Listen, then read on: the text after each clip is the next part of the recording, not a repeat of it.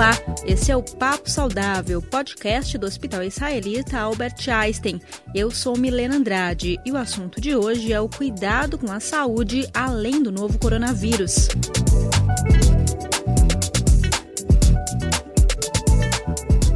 Estamos vivendo uma pandemia no Brasil que afeta a população não só por causa da infecção respiratória Covid-19, com o distanciamento social e muitas vezes o receio das pessoas em buscar atendimento em hospitais, clínicas e ambulatórios, muitas condições de saúde estão sendo deixadas de lado. O câncer, por exemplo, é uma doença que, quanto mais cedo for diagnosticada, maiores são as chances de cura. Mas como manter exames de rotina e investigar sintomas neste momento? Eu conversei sobre o assunto com o médico oncologista clínico do Einstein, Gustavo Schwartzman. Ele falou da preocupação com a falta de diagnósticos de câncer durante a pandemia. Olá, doutor Gustavo, tudo bem? Olá, tudo bem? Tudo bem, obrigada por participar do Papo Saudável. E hoje para falar sobre cuidados com a saúde. A pandemia ela tem afetado a saúde da população, além do novo coronavírus, porque as pessoas acabam deixando de procurar atendimento médico para investigar ou tratar outras condições. Já há indicações desse impacto em relação aos pacientes com câncer? Veja, a pandemia está afetando todos os serviços de saúde mas a gente tem muito receio em relação ao câncer, porque o câncer exige um diagnóstico precoce, né? Porque se a gente empurrar o problema para frente, daqui três, quatro meses, nós vamos ter um problema mais grave para lidar e com menores chances de cura. Então, o que a gente já tem de estimativas, claro que são só estimativas, às vezes é difícil de precisar esse número, mas cerca de 50 mil casos deixariam de ser diagnosticados durante a pandemia. Outro dado no SUS, 70% dos cânceres que aconteceriam seriam, eh, não seriam diagnosticados em tempo hábil. E o que, que isso implica? Não é que esse câncer, por não ser diagnosticado, não vai acontecer. Ele vai acontecer, a gente só não vai saber. E aí o problema é que ele vai virar um câncer mais avançado daqui três, quatro meses, às vezes seis meses, às vezes um ano. Essa é a maior preocupação no SUS, né? Que o, que o represamento desses casos novos não consiga ser atendido uma vez que o sistema voltar ao normal pela alta demanda, é, de que a gente vai ter uma, uma, uma mortalidade maior quando esses cânceres de fato vierem à tona em forma de sintomas. O Dr. Gustavo Schwartzman ressaltou a importância dos exames de rotina para rastrear o câncer. O rastreamento pode reduzir a mortalidade em até 70%, dependendo do caso. Caso do câncer, o diagnóstico precoce ele é muito importante. Qual que é o impacto de um diagnóstico precoce na redução da mortalidade? A gente tem diferentes tipos de contexto, né? Acho que é importante a gente fazer uma definição aqui do que, é o rastreamento. O rastreamento de câncer é um exame que você faz antes de o paciente apresentar sintomas desse câncer. Então vamos fazer um paralelo, por exemplo, com câncer de mama você tem a possibilidade de fazer mamografia em determinada faixa etária. A gente recomenda, por exemplo, a partir dos 40 anos, uma mamografia anual. É, e essa mamografia pode pegar um nódulo na mama antes de que a mulher consiga palpar esse nódulo. Isso já está muito bem documentado. Se você diagnostica o câncer de mama antes que a mulher consiga ir ao médico com uma queixa de um nódulo palpável, isso pode reduzir a mortalidade em até 20%, só de você diagnosticá-lo mais precocemente. 20% é um número muito significativo. Nós temos dados também é, de outros tumores, né, onde o rastreamento está indicado. Então, a gente tem, por exemplo, a colonoscopia para paciente, para rastrear pacientes é, para câncer de intestino. A colonoscopia é indicada para os dois sexos a partir dos 50 anos de idade. Pode, não precisa ser necessariamente colonoscopia, podem ser outros métodos, pesquisa de sangue oculto nas fezes, retossigmoidoscopia, colonoscopia virtual, mas o importante é olhar como é que está o intestino. Esse exame pode reduzir a mortalidade do câncer de intestino em até 50%. É, isso é muita coisa. E muitas vezes com a colonoscopia você pega lesões pré-neoplásicas, né, que a gente chama de pólipos, que podem virar um câncer daqui cinco anos. Então, tudo isso nos faz uh, ter essa preocupação de que esses exames não, não estão sendo feitos. Para complementar, temos outros tumores onde esse, esses dados existem. O PSA, para câncer de próstata. O PSA tem um, um, papel um pouco mais controverso. mas você acaba assim fazendo o diagnóstico mais precoce e pode ter um impacto na mortalidade de 10 a 20%, dependendo da faixa etária. A gente recomenda PSA uh, para se discutir realizar o PSA com os homens a partir dos uh, 45, 50 anos de idade. Uh, já podemos começar a fazer. Outra coisa que diminui a mortalidade aqui também 20% nos pacientes que são ah, tabagistas importantes entre 50 e 79 anos de idade. A gente faz a tomografia de tórax para procurar câncer de pulmão antes que ele se manifeste com sintomas. Então, nós temos uma série de tumores onde o rastreamento já é indicado. Mais um exemplo, o Papa Nicolau para mulheres, né? isso mulheres jovens, inclusive. A gente fala de uma redução de mortalidade de até 70% se a gente detecta um câncer de colo de útero por um Papa Nicolau versus esperar aquele câncer de colo de útero se manifestar com sintomas de sangramento vaginal, de dor, etc. Então, todos esses exames já estão muito bem estabelecidos. E a gente não pode deixar para o ano que vem um exame que tem que ser feito esse ano, porque senão a gente pode perder a, a janela de diagnosticar e tratar esse paciente, essa, esse paciente ou essa paciente de maneira mais precoce. Mas como manter os cuidados com a saúde em meio à pandemia, quando a recomendação é ficar em casa? O oncologista clínico do Hospital Israelita Albert Einstein, Dr. Gustavo Schwartzman, pondera que a epidemia tem fases diferentes no Brasil. Em São Paulo, muitos serviços de saúde se organizaram para atender todos de forma a reduzir o risco de contaminação pelo novo coronavírus. No Einstein, por exemplo, pacientes com e sem sintomas de infecção respiratória seguem fluxos separados e são atendidos em espaços físicos e por equipes diferentes. De qualquer forma, a orientação do médico é tentar manter as avaliações médicas de rotina ou de sintomas, nem que seja à distância, por meio de ferramentas como a telemedicina. Então, doutor Gustavo, diante desse quadro, né, da importância desse rastreamento mesmo sem ter sintomas, qual que é a recomendação para as pessoas que nesse momento de pandemia estão, mais em casa, muitas vezes têm até receio de ir até um serviço de saúde né, para conseguir fazer os exames. Qual que é a recomendação? A gente tem fases diferentes no país, né? São Paulo, a coisa começou, ficou feia aqui na cidade de São Paulo, principalmente no centro expandido. E agora a curva de São Paulo, mais central, ela está estável. O que está piorando é o interior de São Paulo e está piorando bastante o resto do Brasil.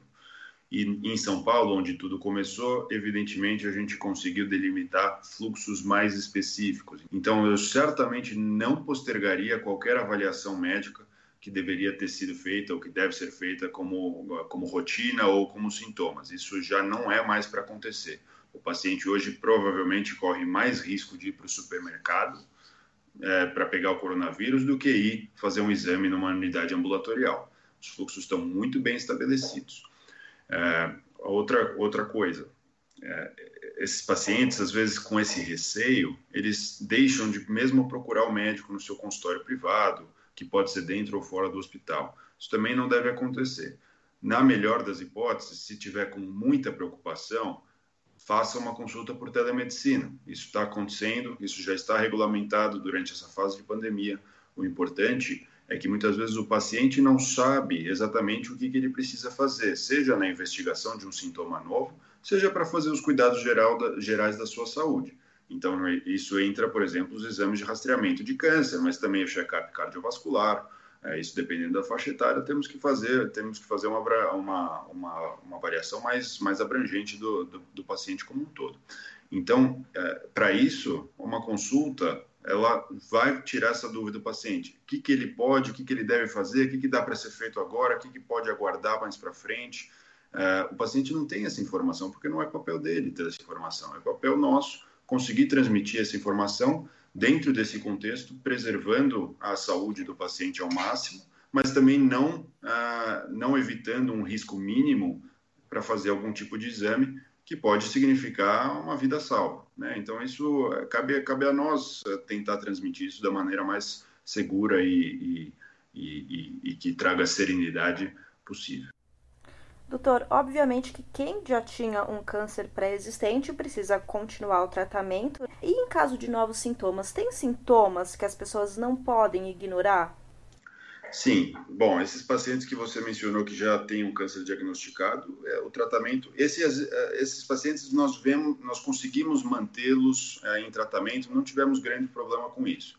Em alguns casos a gente fez algumas flexibilizações, algumas mudanças pontuais no tratamento para minimizar o risco, minimizar visitas hospitalares, minimizar risco de imunossupressão, mas de forma geral eu não vi um grande, uma grande diminuição do volume dos pacientes que já vinham em tratamento.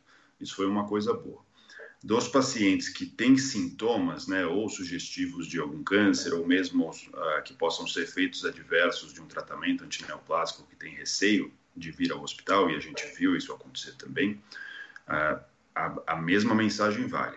Venha para o hospital, uh, idealmente tem que vir antes de eh, chegar ao ponto de precisar de um, de um pronto-socorro. A investigação ambulatorial, ela não só vai propiciar um diagnóstico mais pre precoce, mas também vai minimizar o risco de um coronavírus. Né? Se você entra pelo pronto-socorro, às vezes você tem uma tosse, uma falta de ar que pode ser um câncer de pulmão num paciente altamente tabagista, ele vai chegar pelo pronto-socorro e ele vai pelo fluxo de coronavírus, o que é o cenário que a gente quer evitar. Então, não, os sintomas, quando eles estão ali incipientes, aquele é o momento de fazer a investigação que dá para ser feita em caráter ambulatorial. Se esperar virar uma emergência, esse paciente vai para o pronto-socorro, e a exposição dele, que é justamente o que ele vinha tentando evitar, vai ser ainda maior. Na verdade, o ideal é nem esperar ter algum sintoma, né? fazer realmente o rastreamento, que você disse anteriormente. É, isso dentro de algumas faixas etárias é bem indicado, né? Mas às vezes tem pacientes, vamos dizer, uma paciente jovem com câncer de mama é, que está crescendo e ela tem 30 anos, isso acontece. Essa paciente ela não entra no, nos guidelines de rastreamento vai notando uma massa na mama, um nódulo que virou uma massa, que ficou endurecido, uh, ou às vezes palpa um gânglio na axila, e, e posterga, porque acha que não deve ser nada, ah, deve ser só uma inflamação, ah, deve ser um nódulo benigno, e, e acaba não indo, e aí aquele nódulo cresce, né, e essa paciente nunca ia ter feito uma mamografia porque ela não tinha chegado aos 40 anos de idade, e ela está com receio de pegar o coronavírus, tem que ir para o hospital, tem que ir para o médico, né? Aí não, não deve se esperar aquele câncer de mama inflamar e ficar todo vermelho na mama, e aí vai vir uma situação muito mais grave. Então, nesses, nesses casos onde há a indicação de rastreamento, e isso varia de risco do paciente, sexo e faixa etária, a gente tem, a gente tem as outras situações que às vezes surgem através de sintomas. E diagnosticá-los com sintomas iniciais e leves é também preferível, assim como rastrear é melhor do que diagnosticar com sintomas, diagnosticar com sintomas leves é melhor do que diagnosticar com sintomas mais importantes, que vão ser traduzidos numa doença mais avançada. Para finalizar, o Dr. Gustavo Schwartzman ressaltou que as pessoas não negligenciem a saúde e citou o fluxo adotado no Hospital Israelita Albert Einstein as pessoas estão nesse momento com receio de procurar unidades de saúde, porque elas ficam mais com medo do, do, novo coronavírus do que em relação ao restante da saúde. Você gostaria de deixar algum recado para as pessoas em relação a isso, para quem está ouvindo a gente? Eu acho que a mensagem final ela é bem clara. Nós estamos é, preparados para receber o paciente com o máximo que dá para fazer de minimizar o risco de contrair o coronavírus. E isso não deve ser motivo para postergar tanto exames de rotina, rastreamento, quanto investigação de sintomas. Não deixe os sintomas piorarem, não negligencie sintomas e não deixe mais de fazer a mamografia, a colonoscopia, a, a tomografia, o Papa Nicolau. Isso fazia, isso fazia sentido em março, quando a gente não sabia direito o que estava acontecendo, quando estava numa curva claramente ascendente aqui em São Paulo. E isso já não é mais o caso. A gente está numa curva mais estável, a gente está com fluxos muito bem estabelecidos, está todo mundo de máscara, está todo mundo com distanciamento social, tem álcool gel em cada esquina é, do hospital. Nós temos a aferição de temperatura dos pacientes, nós temos é, coleta de PCR do vírus para quem vai fazer procedimentos cirúrgicos ou diagnósticos para evitar tanto que a equipe médica ou os pacientes estejam contaminados e sem saber, né, aquela infecção assintomática. Então, nós estamos com um fluxo muito bem estabelecido para que os pacientes se sintam seguros e não negligenciem sintomas e não deixem de fazer os seus exames.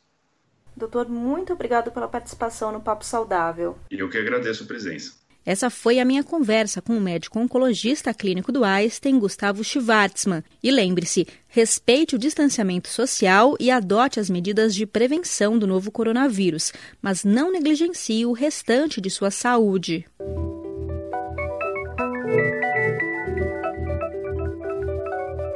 E chegou ao fim esse episódio do Papo Saudável, podcast do Hospital Israelita Albert Einstein. Nos acompanhe pelas redes sociais do Einstein, pelo blog vidasaudável.einstein.br e nos siga no Spotify, no Deezer, no iTunes e no Google Podcasts. Aproveite e conheça também o outro podcast do Einstein, o Saúde por Elas, que foi criado para ser um espaço de discussão e inspiração sobre assuntos relacionados às mulheres. Até mais!